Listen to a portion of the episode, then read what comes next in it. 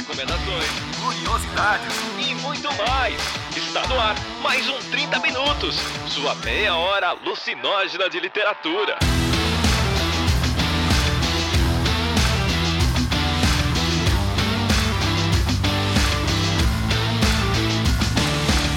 Está começando mais um 30 Minutos, a sua meia hora alucinógena de literatura. Eu sou o Arthur Marqueto e estamos aqui hoje não só Cecília Garcia, como também Marília Garcia, não é? Garcia Sisters. O que, que você tem a dizer da, da sua irmã para os ouvintes, Cecília, para quem for ouvir esse episódio? Da minha irmã?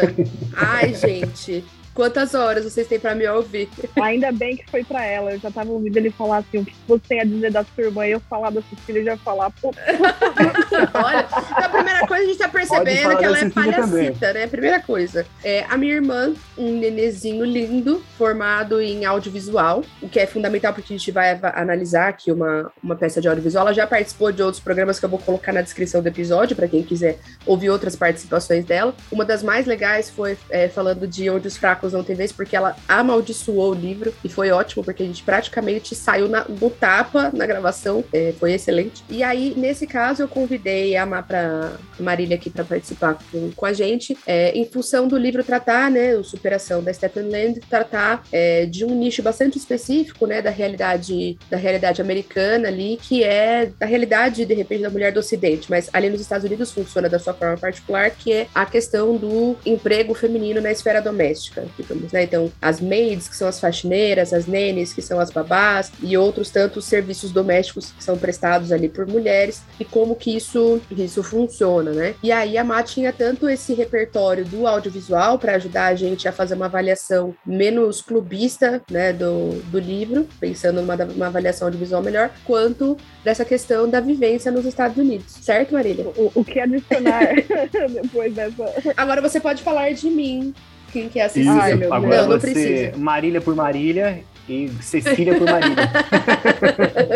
é, acho que a gente, a, a, gente teve uma. Eu queria comentar rapidinho sobre por que, que eu, quando a gente fez a lista, né, Arthur, ano passado, por que, que a gente escolheu colocar esse livro. É, escolheu porque eu tinha acabado de assistir Made. É, eu tentei assistir tudo de novo mais uma vez, mas acabou nem dando tempo, nem dando emocional, né, minha gente? Que assistir uma vez já é pesado pra caramba, assistir duas, quer dizer, por quê, sabe? E aí eu fiquei muito impactada é, com as discussões que apareciam ali e, e eu vi que tinha o livro. E eu falei, olha, seja bom ou seja ruim, vamos colocar esse livro aí, porque tava todo mundo falando muito da série. Eu acho que realmente a série trouxe essa discussão para um, um lugar mais, mais público, mais coletivo, digamos assim. E eu falei, olha, seja o livro bom, seja o livro ruim, a gente vai colocar ele aqui e fazer essa aposta. É claro que eu fui ver resenhas antes, né? Porque se todo mundo estivesse falando, olha, esse livro é uma grandíssima merda, eu também não ia colocar. E eu vi muitas resenhas falando bem, falei, ah, beleza. Já fiquei de cara bodeada com o título Superação. Não gostei, achei ruim. Comecei, falei, bom, vamos falar até disso, qualquer coisa. Se tudo der errado, a gente fala mal do título. E acabou que surgiu tanta coisa que eu nem sei como a gente vai fazer caber no programa. Vamos orar para que dê tempo de fazer tudo. Vai dar tudo certo. Mas em primeiro lugar, eu queria eu queria registrar para o ouvinte que vai ouvir esse episódio depois. Como a Marília falou pouco na apresentação, gostaria, queria registrar o comentário da Tainá e da KLN sobre quando ela imitou o Vilto e que a Tainá também amou todas as participações da Marília até agora. Então fica aí registrado esses episódios.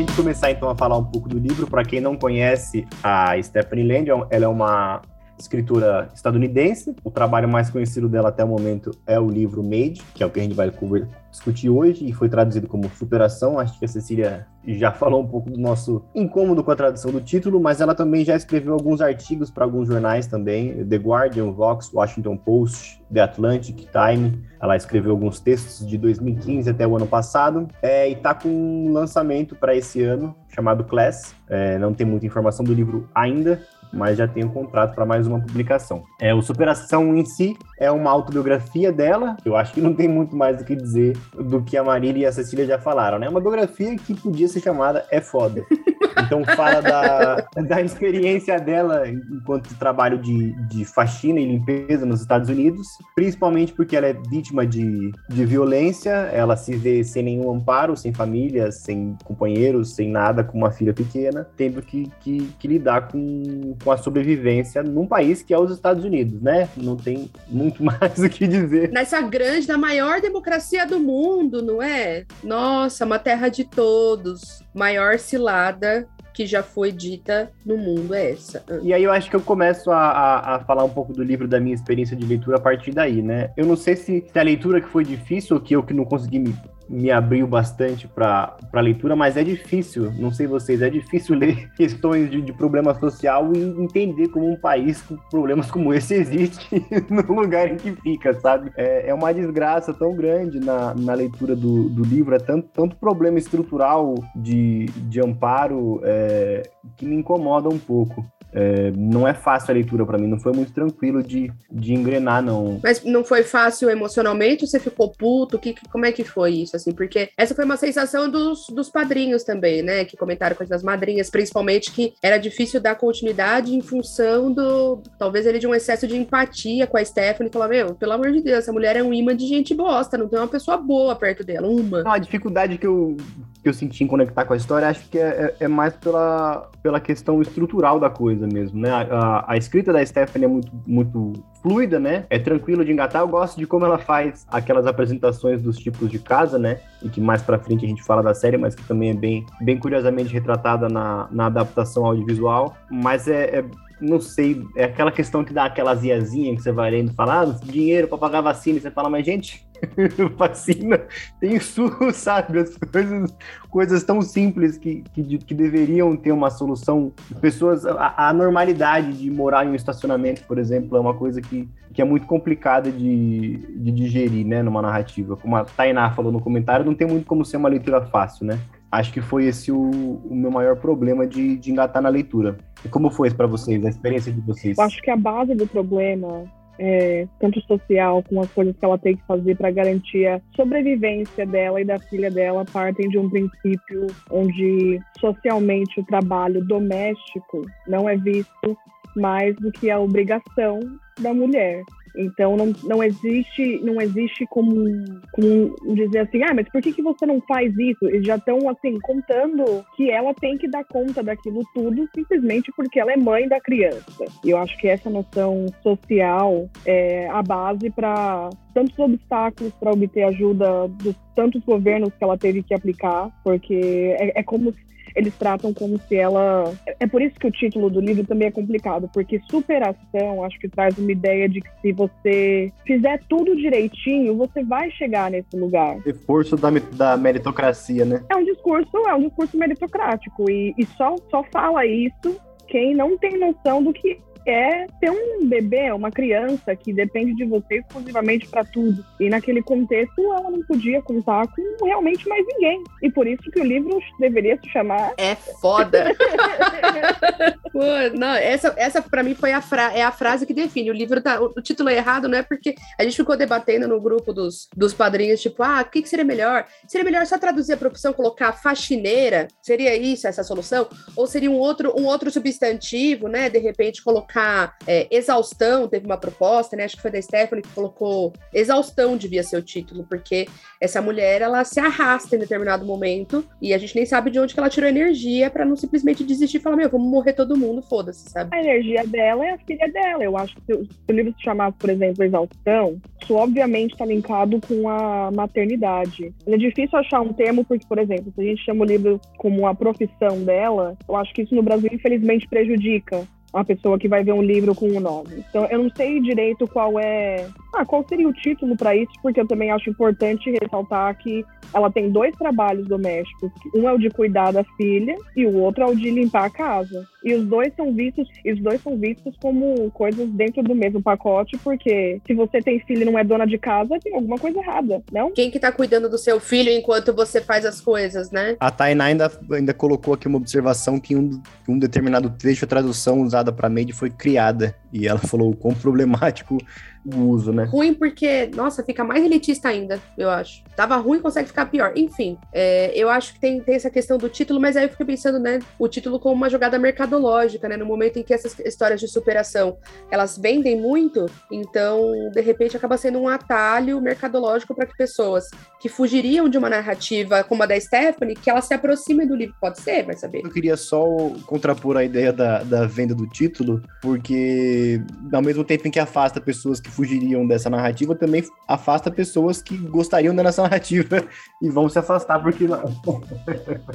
amou todas as participações da Marília até agora. Eu lembro da Marta, né? Lembra quando a gente gravou Não Era Você Que Eu Esperava? Que eu falei assim, ah, o primeiro título é Superação. Ela tava com uma cara tipo, nossa, que bosta. Aí eu falei, é o livro que inspirou a série Made. Ela, ah! Aí eu falei, ah, tá vendo? Eu sabia, parece, parece uma coisa de, de coach, assim. É, vou compartilhar um pouquinho da minha experiência de leitura, porque eu acho que é um trunfo. Amou todas as participações da Marília até agora. A gente ter ali uma, uma leitura tão, uma escrita tão fluida para uma situação tão pesada. Acho que não é uma coisa simples de se fazer em termos de técnica mesmo. Porque ela tá falando de passar fome, ela tá falando de é, não ter onde morar, ela tá falando de ser agredida, ela tá falando de coisas que são. Cara, ela viveu todo tipo de violência física e simbólica, entendeu? Todos os tipos de violência. Assim. Acho que ela só não sofreu até onde eu, onde eu me recorde violência sexual. Tipo, ela não foi estuprada, digamos, até onde dia eu, eu me lembro, pode ser que eu tenha recalcado essa informação. Mas é isso, assim. E aí você conseguir tratar desse assunto sem que você pese a mão, ou que aquilo fique over, ou que você suavize demais, de repente aquilo fique muito é, levinho, ou dá um tom de, olha, eu passei por isso e eu tô vivo, um tom meio snob. Eu acho que isso é muito difícil. E eu acho que o fato dela conseguir fazer isso é, é um trunfo dela como escritora. Então eu queria dizer que esse livro é um trunfo da autora enquanto essa profissão que ela tem. Ela é uma escritora e ela é uma boa escritora. E acho que isso precisa ser dito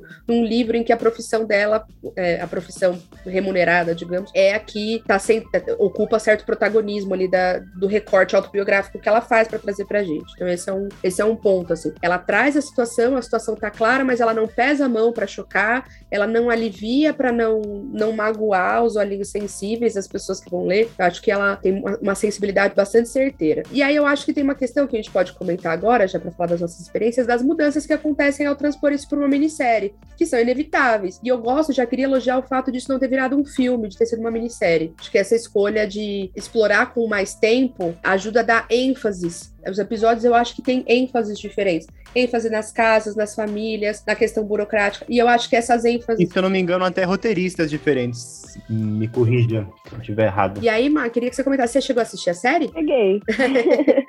é, acho, eu acho que assim, o meu, meu ponto central também, assim, com o título é que o título, ele acho que acaba se utilizando de uma das armas do capitalismo, porque se a gente não. Se a gente muda o nome do título para alguma coisa que vai dar razão à maternidade daquela mulher, como é que a gente vai vender tudo que a gente vende do capitalismo contra mulheres e mães? Isso um. Então, né, existe uma questão mercadológica de marketing, mas que não deixa de ser social também. Eu acho que o trabalho da Stephanie Land o corpo do trabalho dela eu acho que é muito centrado, porque a vida dela é uma pessoa que teve que aprender a sobreviver, desde a experiência com os pais dela. Então eu acho que ela encontrou dentro dela algum mecanismo para realmente não enlouquecer, que foi a escrita. O que eu tinha falado antes é que, putz, essa, essa noção de, de como ela vem, como ela. Eu entendo a questão da superação, porque como ela realmente consegue continuar através de, depois de cada paulada que ela toma. Mas essa força é, é uma força que é da maternidade. E assim, eu, eu não sou mãe, eu também não vou falar por pais, mas essa conexão que uma mãe tem com uma criança, porque, putz, é uma conexão que vem da capacidade de você gerar uma vida. Você vai fazer tudo por aquela pessoa. Ela veio de você. Em maternidade saudável. Em maternidade saudável. E eu acho que o mais legal é, que, é ver o quanto na narrativa dela ela consegue sair, né? Porque a mãe dela uma pessoa, enfim, só quem tem mãe narcisista sabe. Nós, só quem tem mãe narcisista sabe o rolê que é, minha gente. É, olha, enfim, sem comentários. E ela consegue romper isso, né? Ela não tem esse, é, essa relação ali com a maternidade. E isso, meu, duríssimo, entendeu? É aqui, ó, pá, sabe? Eu queria aproveitar esse gancho de vocês para puxar uma questão das diferenças e semelhanças entre o livro e a série. Até porque eu acho que tem mudanças nas representações disso que a gente tá falando, que são bastante significativas entre as duas narrativas, né? É a maneira como a mãe é retratada em um e outro, acho, né? A, a própria maneira dela lidar com o trabalho. Se vocês quiserem comentar um pouco sobre isso, senão eu posso puxar algumas questões que eu percebi, assim. Ah, fala um pouquinho para nós tomar uma água. Tá bom. Não, é, eu acho que a, a, quem puxou essa pergunta, né, foi a, a Stephanie no grupo do, dos apoiadores, né? Então, quem estiver ouvindo aí não foi apoiador e quiser ter esse benefício de opinar antes da, da live, não deixe de procurar a gente aí no PicPay e no Padrinho aí embaixo. É, mas ela pergunta, ela pede pra gente falar um pouco das diferenças e semelhanças entre o livro e a série. Quando eu tava lendo e assistindo a série, eu fiquei pensando se uma era mais suave ou mais leve que a outra para lidar com as questões, mas eu acho que não, né? É, as duas trabalham com temas pesados de formas diferentes, né? É, acho que a série consegue pegar a narrativa da, da mãe de uma maneira externa, né? Com um filtro externo, de uma narrativa mais tradicional de, de quem tá vendo por fora. É, enquanto a, a, narrativa do livro, ela tem uma, uma, uma questão bastante subjetiva, né? Do que ela passa naquele momento, do dia a dia, da questão do trabalho, do que ela passa. É, isso se reflete, inclusive, em como as violências acontecem ao longo das narrativas, né? As pessoas que ela encontra. Os nomes, inclusive, são diferentes. Eu até agora não sei como é que chama de fato a menina. se é Mary ou se não. Eu já não sei mais a Mia. Não, tudo, todos os nomes foram mudados. Essa informação eu encontrei porque eu fui atrás. Ah, não, os nomes foram mudados, mas eu não, não decorei. Ah, não, mas é que aí para mim foda-se também, entendeu? Tipo. O nome dela é Filha da Fulana. não, é que assim como eu, eu, eu fui puxar a capivara depois que eu terminei de. Vocês falam essa expressão também, puxar a capivara para saber as informações todas? Eu, eu nunca ouvi falar essa expressão, mas. nunca, nunca ouvi falar de puxar a capivara. Puxar a capivara, para quem não sabe, porque as pessoas não são obrigadas, é ir buscar todas as informações, é fazer um, um levante ali. Assim que eu terminei de ver a série, eu fui puxar a capivara de tudo, né? E aí eu vi que todos os nomes foram trocados e que eles adaptaram também, né? Então, é, a questão do, da quantidade do, do trabalho e tal, as casas, as famílias, os pesos, né, que se dão para cada um. E eu achei isso ok. Porque eu acho que a série ela dá um foco que talvez a Stephanie dê menos diretamente no, no seu livro nas, na questão das, das relações, né? principalmente, por exemplo, o espaço que o boy, né, tem lá, o, o escrotíssimo, é bem maior na série do que no livro, né? E eu acho que isso surfa um pouco um pouco na onda das discussões intensas sobre relacionamento abusivo que estão acontecendo. A questão do abrigo, né? Das... Isso, do abrigo, né? Então. Daí de volta. Uhum. Exatamente. Eu acho que esse, isso ele surfa um pouco nessa onda, mas eu acho, acho importante. Eu não acho ruim. Não acho que é um, um acréscimo ou uma ênfase ruim. Né? Por isso que eu gosto da ideia do formato da série, porque aí você consegue, de repente, expandir, aprofundar coisas, enfim. Então, para mim foi aquilo. Elas ficam bem diferentes, mas é, as duas boas a seu modo, né? Exatamente, exatamente, exatamente. Até porque eu tenho uma coisa que é assim, ó, pessoas que vão ler esse livro talvez não seja completamente óbvio. Se você não disser com todas as letras e mostrar desenhos, talvez elas não consigam entender por que, que essa mulher não volta com o pai da criança. Talvez, eu, eu acho que existe essa falta de compreensão ainda. Talvez quando você desenha o inferno, fala, ó, olha o que essa mulher passava. Isso não é lugar de uma criança crescer? Aí fica, ah, é verdade, entendi. É porque eu acho que existe um. Existe uma concepção errada do que a gente entende por relacionamento abusivo. Acho que as pessoas esperam. É, é sempre assim, mas ele, ele não te bateu. O que, é isso? É uma briga de casal? Ele tá passando por um período complicado, você tem que ser parceiro e dar força para ele. Pô, né? E isso tudo não é um abuso que eu tô sofrendo? Com uma criança, como é que vão ser os três primeiros anos dessa criança? Ou no livro, que é uma nenezinha, né? Ela tem nove meses no livro. Gente, eu cuido de nenê faz quatro anos. Eu garanto que isso vai estar, assim, entranhado dentro da pessoa, porque a gente absorve tudo isso. Mas não, mas ele não me bateu, então não é nada abusivo. Nossa, mas você nem foi parar no hospital, né? Não, pensando nisso, a série faz uma mudança muito acertada, né? Porque ela, é, no livro, para quem não sabe, ela tem um registro de uma violência física, né? Que é o momento em que a Stephanie fala: Ah, finalmente tem um BO em que eu posso usar e provar, olha, ele me agrediu. E a série, em nenhum momento, ela, ela cede, né? A, a, ideia de colocar na narrativa o, o BO e ela trabalha em cima do abuso emocional, né? É, Eu acho que isso é muito interessante porque as imagens que ela trabalha também são muito, muito interessantes, né? Ela naquele buraco no final. Igual o trecho que viralizou, né? Teve um trecho, um trecho de captions que viralizou nas redes sociais, que era daquela menina que ela conhece no abrigo, que é a menina que ajuda ela a perceber que ela tem sim que ir pra cima do cara e tá naquela coisa da guarda na série. E aí a menina, é a mulher que acaba voltando com, com o marido, né? Então você vê como é difícil quando você tá dentro da situação. Achei aquilo muito bom, assim, dolorido, mas muito bom. E aí é a hora que ela fala assim: ah, um dia, um dia ele quebra um copo, outro dia ele dá um murro no aparelho, outro dia ele tá com no seu pescoço. E ela mostra, né, que o cara tentou esganar ela, né? É uma questão de tempo, é porque o abuso se configura de uma maneira emocional, ainda mais dentro dessa dinâmica, onde você tem um laço o resto da vida com essa pessoa que é o seu filho e onde só você, onde só você está fazendo realmente por onde para garantir pelo menos dessa criança, porque quando ela termina a semana com pô 10 dólares, 10 dólares são para ela.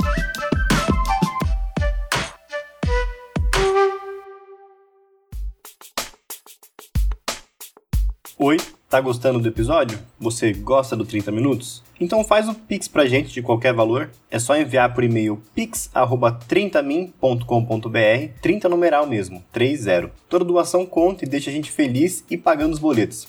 Tá bom? Bora continuar?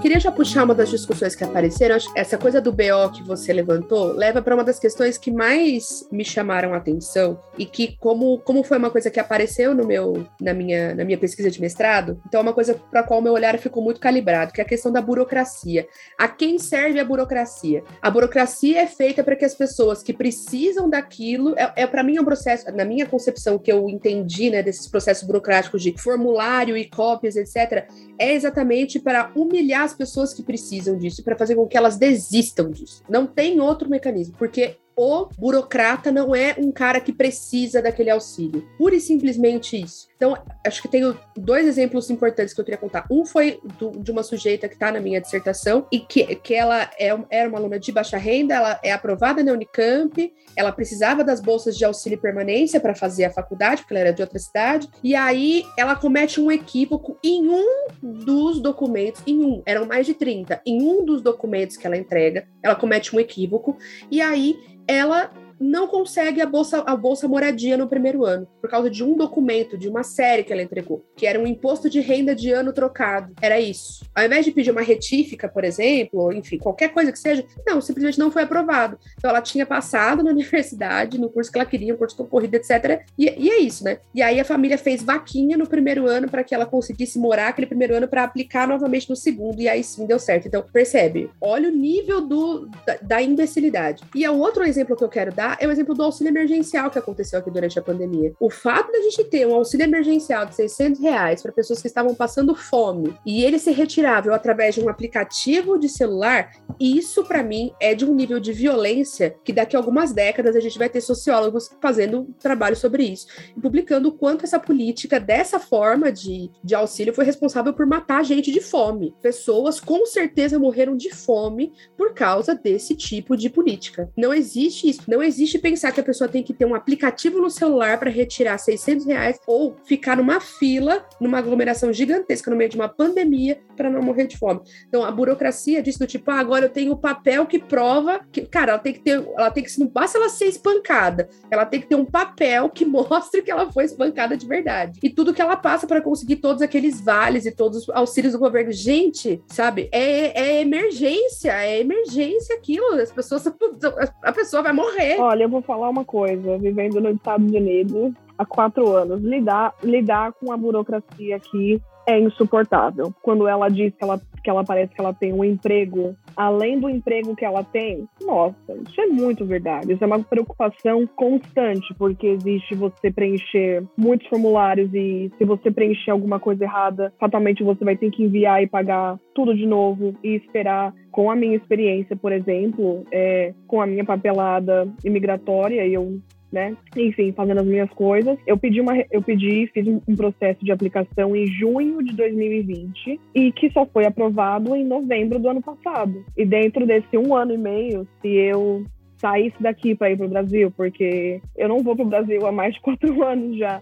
Mas se eu saio daqui durante esse processo e volto para o Brasil, eu tenho que recomeçar, porque eu abandonei o meu processo. E só que assim, o, o que, que eu tô parece que não há um sacrifício, né? Porque é só esperar, mas o sacrifício é não ver sua família mais quatro anos e se manter vivo. E passar por todo, por todo esse perrengue. Eu lembrei da situação que você falou, daquela refugiada na Argentina, lembra, Má? Conta pro ouvinte. Bom, eu tenho uma amiga que, que postou no Instagram, o marido dela é argentino e só agora conseguiram visitar os pais dele na Argentina tal, enfim. Quando chegaram em São Paulo, ah, encontraram uma, uma moça que visivelmente era uma mãe solo, com uma menina assim, de dois anos e muitas malas, carrinho, um milhão de coisas. E isso intrigou, não, vamos ajudar ela tal. E aí ela disse que ela é do Haiti, né, conta a história. Pô, eu sou do Haiti e vim para a Argentina, onde sofri um racismo imensurável e a gente sabe, a gente não precisa. Não precisa ser na Argentina, a gente, é, a gente sabe o que um haitiano passa, né? É, não precisa investigar muito mais para saber que ela tá completamente certa. Disse, bom, a,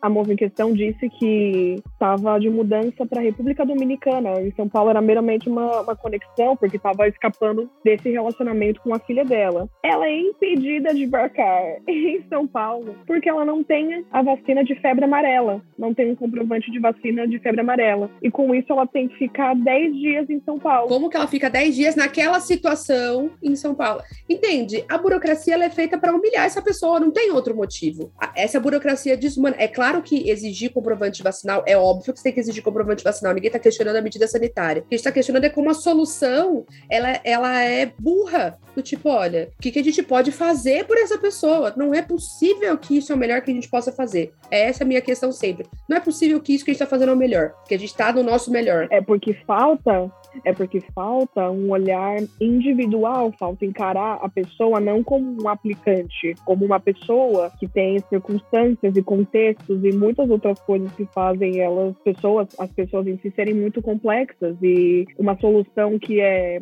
é preencher formulário e esperar e, e, que isso também depende de várias coisas. Qual, qual é qual é a solução disso? É, é, é mais como adiar o problema ou empurrar o problema. É, empurrar o problema. Olha, preencha esse formulário formulário e a gente volta para você daqui a pouco. Isso, exatamente. Porque aí você dialoga com o papel, né? E não com a situação em carne e osso ali na sua frente. E aí, de novo, a, a colocou aqui no chat e eu queria comentar assim: por onde passa a solução? Quando a gente vê problemas como o dela, o da Stephanie Land, ou o problema dessa mulher que estava ali sem comprovante de fibra amarela, ou da minha da minha da minha aluna, né, que eu, que eu estudei no mestrado, ou das pessoas que não têm acesso a algo que é direito delas por não ter um celular que custa caríssimo está totalmente fora da realidade, mais do que isso, elas não sabem nem como isso funciona, está totalmente fora daquela realidade. É a falta de uma política pública humanizada. As pessoas que criam as políticas públicas são pessoas que estão totalmente descoladas das realidades para as quais elas criam essas políticas. Então não basta você, ah, não, vamos criar uma política pública, vamos criar um programa. Não, você conhece de fato o público para qual, qual você está criando esse programa? Você tem pessoas, você tem uma equipe estudando esse público para oferecer de fato soluções humanizadas? Você tem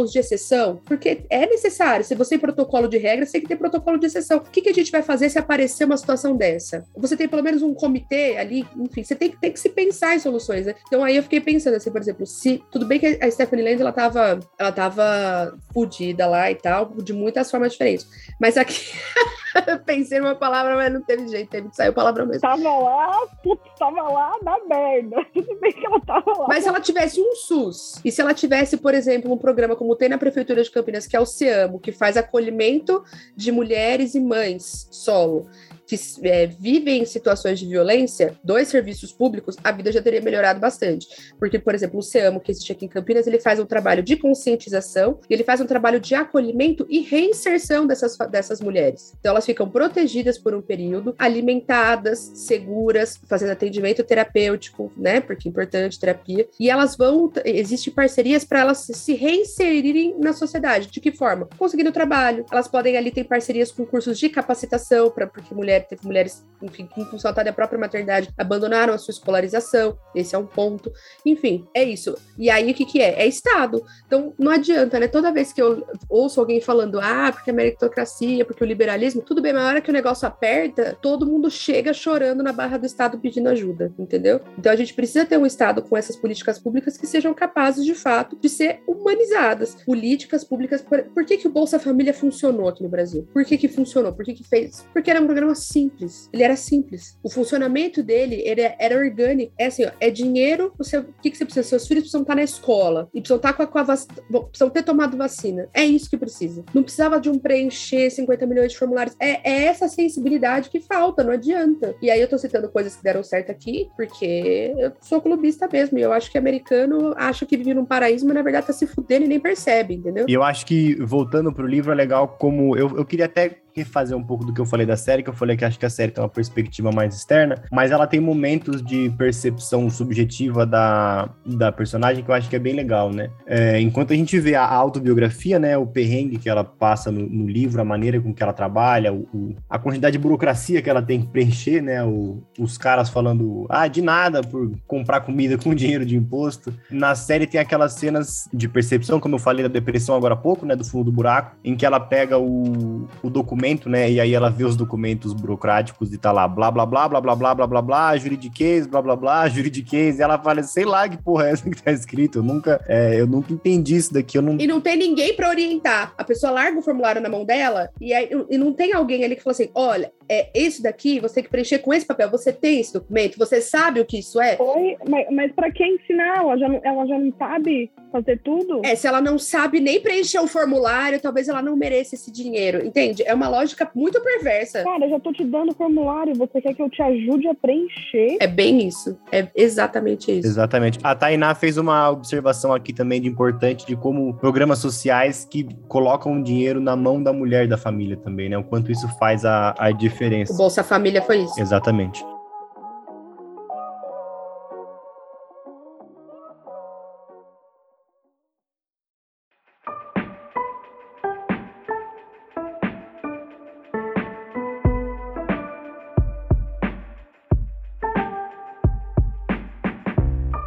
Eu queria puxar esse para a gente voltar para as questõezinhas, para a gente poder não, não estender também. Mas a, a Stephanie e a, a Tainá também tangenciou um pouco essa questão lá no grupo, mas basicamente é, a Stephanie disse que as mudanças na narrativa da Stephanie, né, é, ela queria que a gente comentasse um pouco disso, porque ela sentiu que ela vai valorizando ao longo do livro o momento em que estava a saúde mental dela naquele espaço específico, né? Tem um determinado ponto em que qualquer coisinha ela fica muito agradecida, assim, porque ela tá tão fragilizada que uma pessoa olhar e dar bom dia para ela já é diferente, de fato. E aí ela pedi, pediu pra gente comentar um pouco sobre esses diferentes focos, né, que ela, que ela vai dando na narrativa, e eu acrescentaria também a observação que a, que a Tainá fez em relação a essas perspectivas e essas sensações, dá a impressão dela de que a Stephanie tem vergonhas ou questionamentos de que quem, pessoas que já passaram necessidade antes não tem, né? Que ela tem uma percepção, um lugar ali é, muito de quem tinha alguns benefícios e acabou perdendo, né? Então, ela, essa sensação dela, enfim, são duas questões aí pra gente falar. Eu, pense, eu queria, queria começar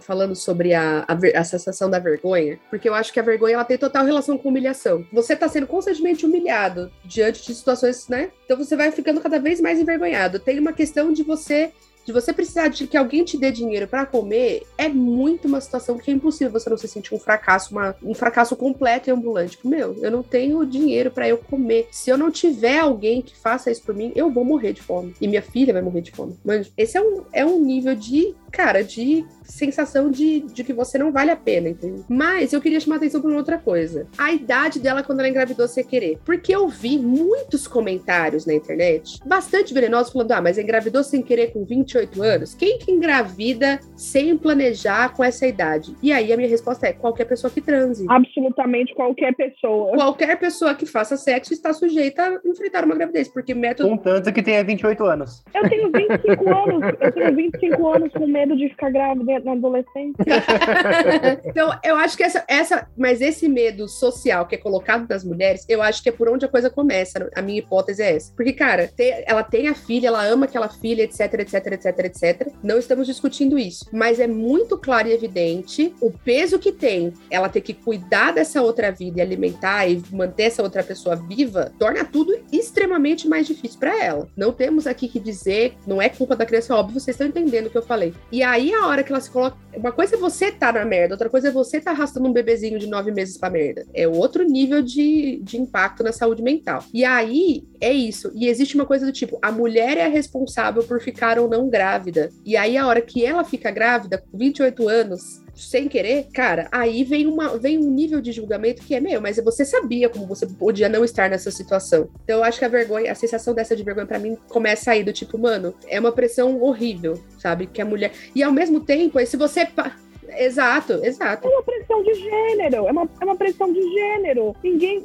o, o namorado dela, putz, mesma idade, ninguém tá falando pro cara, putz, tinha como, tinha como evitar, hein? Não, é porque ela é uma noção social. É porque o cara, o homem é impulsivo mesmo, ele é moleque, ele é um menino Neymar e etc, entendeu? É, é bem por aí, assim. Então, para mim, a vergonha começa ali, sabe? De uma, de uma questão, assim, de controle da sexualidade feminina, entendeu? E é muito doido, porque se você não tá grávida, se você ficar grávida grávida sem querer, as pessoas falam, nossa, mas você não sabia? E se você tá, tem um determinado tempo e você não ficou grávida, as pessoas falam assim, nossa, mas por que, que você não fica? As pessoas, na verdade, querem saber se você transa ou não, entendeu? Você não tá grávida porque você não transa? Ah, ou você fica grávida porque você transa pra caramba, né, sua safada? Você não é casado, mas você transa lá. Não, as pessoas, as pessoas não querem saber, as pessoas não querem saber se você transa. As pessoas querem palpitar na vida de uma mulher. Deus me livre a mulher poder fazer o que quiser e não ter que dar satisfação para ninguém, as escolhas dela. Então, daí, a minha hipótese é que essa sensação dela de vergonha vem daí. Desse, sabe aquela coisa de, mano, eu não estaria passando por isso, entende? Sabe? Eu não estaria passando por algumas dessas coisas aqui, né? E a minha filha não estaria vivendo esta vida com poucos meses, entende? Para mim passa por aí, assim, sabe? Essa é uma coisa. E com relação à, à diferença de, de foco narrativo e da saúde mental, eu acho que essa é a vantagem da gente ler um texto autobiográfico. Por mais que a gente vá ter ali uma subjetividade da experiência, a gente também vai ter um olhar, se você tiver um olhar sensível de leitura, você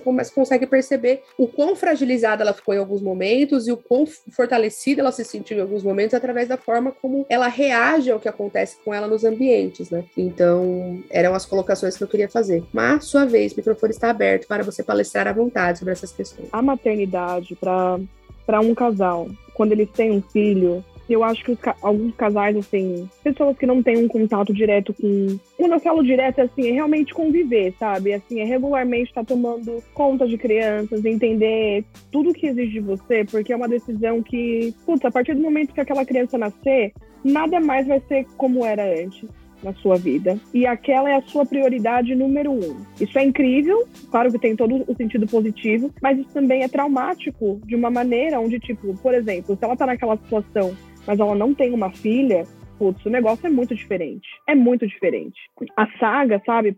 A saga mesmo para ela voltar a estudar, fazer a faculdade, se ela não tem uma filha, isso não, não digo que seria fácil, mas seria menos difícil. Quando uma criança nasce, generalizando um pouco, claro, mas não tem como não trabalhar com generalizações, esse neném vai depender muito mais da mãe, tanto por necessidades assim físicas, mas porque o período tanto de pós-parto como, não sei, o, o, primeiro ano assim da vida de uma criança, eu sinto que justamente porque você geriu ela por tanto tempo, você começa aquilo realmente vira a sua prioridade número um tudo é para aquela pessoa. E como esse indivíduo depende de você logo no começo da vida para sobreviver, isso atinge muito mais, essa mudança na vida atinge muito mais a mãe do que os pais. Porque a vida do namorado dela não mudou em nada, mesmo. Pura e simplesmente levando, levando a baliza básica. O bicho tá dentro de uma pessoa e não da outra. Isso por si só já torna a coisa incomparável, entende? Não tem como. É incomparável. É incomparável. E, e infelizmente, puta, é uma questão assim complicada, porque ela tem essa filha e ela não tem. Eu acho que um, um grande ponto é que ela realmente, porque assim, é fácil. A gente ouve assim, uma, uma situação, ouve falar, e é muito rápido para nossa mente criar um mecanismo de apontar assim, mas por que, que você não faz isso? Mas porque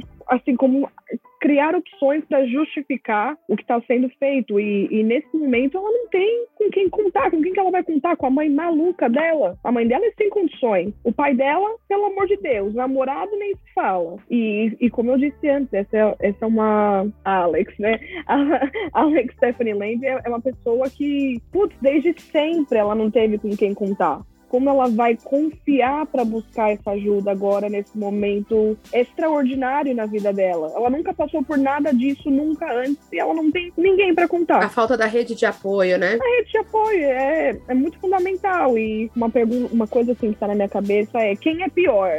jogo do quem é pior.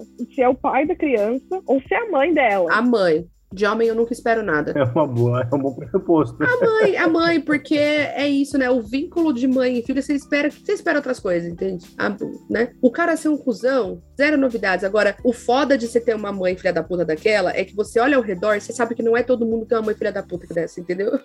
então você sabe que você perdeu uma loteria. Agora, o homem bosta, você olha, é muito mais comum ver homem bosta do que ver mãe como aquela. Você sabe que você perdeu uma loteria bem específica. A Tainá comentou aqui isso, é isso que eu ia falar agora. Tainá, é, a Keliane, a Paula e a Tainá estão trocando várias ideias interessantes aqui. E essa cena que a Tainá citou é realmente uma cena muito forte, né? Depois da cirurgia da Mia, eu já não sei mais. Da Nenê? É, mas depois da cirurgia da Nenê, como a Tainá falou, que é um processo super bruto e, e agressivo, né? Com, com o hospital, com o sistema médico hospitalar ali. Cadê o SUS, né? Defendam o SUS, né, crianças? Moral do dia também. Ah. E tudo que a, que a Stephanie queria era um, um colo, né? Um, um apoio, um contato. E ela não, não encontra em lugar nenhum, né? Inclusive, o chat se quiser mandar mais alguma questão. É, a gente vai finalizando agora. Queria chamar atenção aqui para o que as meninas comentaram, né? Uma, um comentário da Paula que, que apareceu, que eu gostei bastante, é a coisa de se ela fosse uma faxineira que dorme a noite toda e vai fazer uma faxina, é uma coisa. Mas se uma faxineira que passa a noite acordada, acordada cuidando da filha com febre,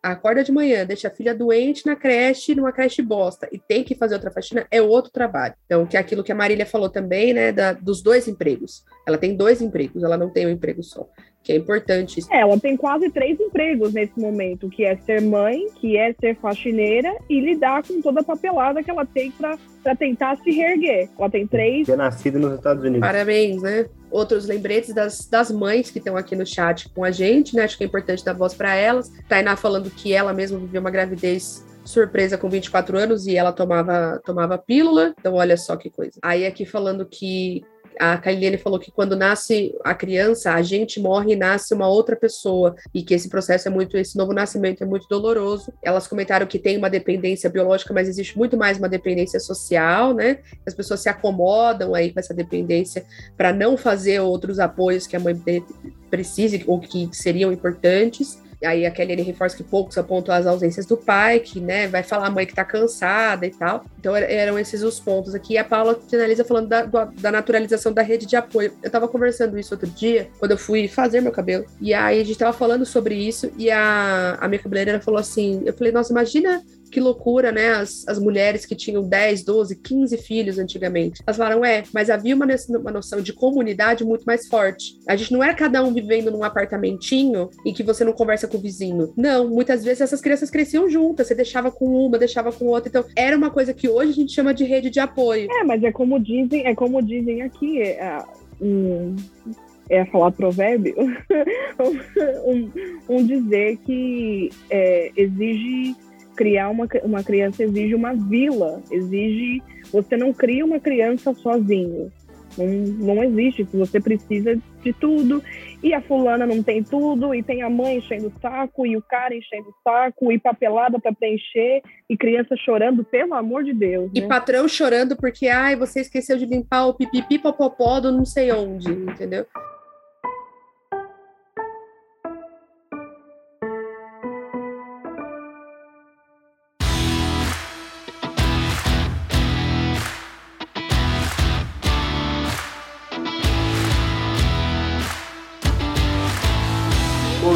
A gente vai ficando por aqui. Agradeço a, a presença da Marília. Primeira vez que eu, de fato, converso com ela sem ser só histórias de Cecília Garcia Marcon. Então, muito obrigado, muito prazer. Não, muito obrigada a vocês por me receber e poder falar mais sobre isso. Realmente muito legal trocar essa ideia, né? Perspectivas, opiniões, cada um de um lugar, cada um com a sua vivência, experiência. Paz na terra e morte aos bilionários. E Cecília, e quem quiser apoiar a gente, não, morte aos bilionários, sem dúvida. O Arthur tá com sangue nos olhos essa semana por causa da treta. A gente tá gravando na semana que dá a treta dos cupons da Amazon. E o Arthur, ele tá odiando mais o Jeff Bezos do que nunca. Meu, eu, eu dei muita risada com o tweet esses dias que a menina ficou impressionada, que ela falou, caramba, fizeram compra de mil reais e o Jeff Bezos não cancelou. E a menina descobrindo que o Jeff Bezos tem mil reais na conta pra poder... Ah, pobre nossa, ele diz que ele peida e ganha mil reais, mas na verdade não é, né? Ele ganha muito mais mil reais a cada peido que ele dá. É verdade, ele nem peida.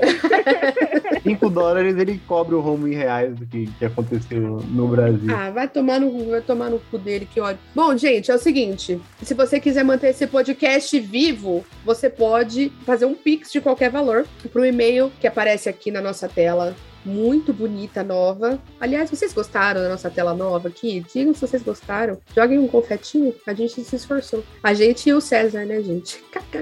Então, você pode fazer um pix para pix.30min.com.br. O 30 sempre são os algoritmos 3 e 0. Qualquer valor, desde centavos até mil reais do Jeff Bezos aí, é, ajuda um projeto a se manter vivo e a gente continuar oferecendo conteúdo semanal de qualidade para vocês. Caso você queira ser uma pessoa organizada que vai dar orgulho para a Nath Finanças, o que, que você vai fazer? Você pode programar ali e apadrinhar mensalmente, não é, Arthur? Exatamente. Você pode procurar a gente ali preferencialmente no PicPay, mas também no Padrim. É, enfim, além dos, dos benefícios, você recebe lá então um grupo fechado, você pode receber newsletters mensais, você vai participar do clube de leitura é, ao longo né, da, da leitura nos bastidores do nosso grupo fechado do WhatsApp e tem também acesso ao programa exclusivo Boteco Alucinógeno, que é um programa também semanal, que gravamos geralmente eu, Cecília e Beber, né, reveza às vezes, só um e Beber, só outro.